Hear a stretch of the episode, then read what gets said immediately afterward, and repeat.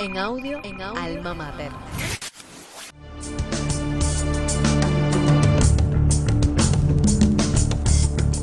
El bloqueo afecta, ha afectado de una manera u otra a todas las familias cubanas. El bloqueo de Estados Unidos eh, no ha dejado una familia ilesa. La juventud, como en todos los sectores de, de, la sociedad, está presente no solamente en la construcción de nuestro socialismo, de nuestra Cuba viva todos los, todos los días.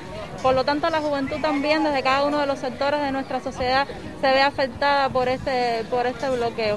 Creo que, que la nueva administración de Joe Biden debe analizar las, 200, las 243 medidas que la administración de Donald Trump impuso al pueblo de Cuba y aún esta administración nueva mantiene.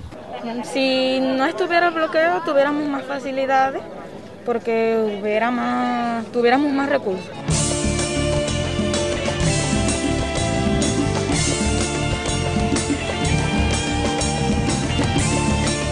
¿Cómo ustedes creen que afecta el bloqueo a la juventud?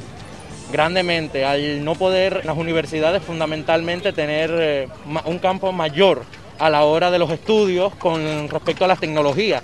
Al comprar nuestro país a terceros países, más caro todos los productos para poder continuar hacia adelante los estudios.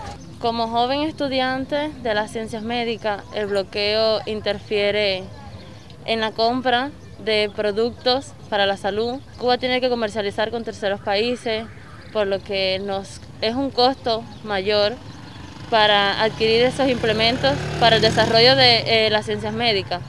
Todo se evidencia ahora en estos momentos con la lucha con la COVID. El bloqueo es algo que realmente nos afecta la vida de todos los universitarios cubanos de alguna forma u otra. Llega desde la parte a las afectaciones a nuestros propios recursos para desarrollar una buena docencia eh, propiamente en cada una de nuestras carreras con con el desarrollo de, de, nuevas tecnologías que podemos alcanzar y podemos tener uh, para el desarrollo de, los procesos docentes, pero así también a, la hora de la vida universitaria extenderse a otros escenarios, a otras esferas de la vida social.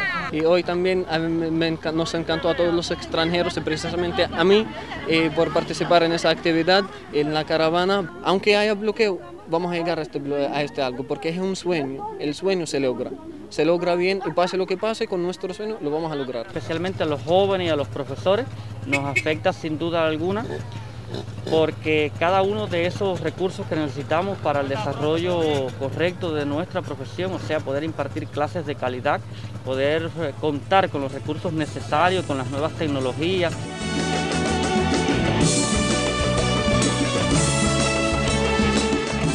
¿Has visto que el bloqueo afecta eh, realmente a Cuba?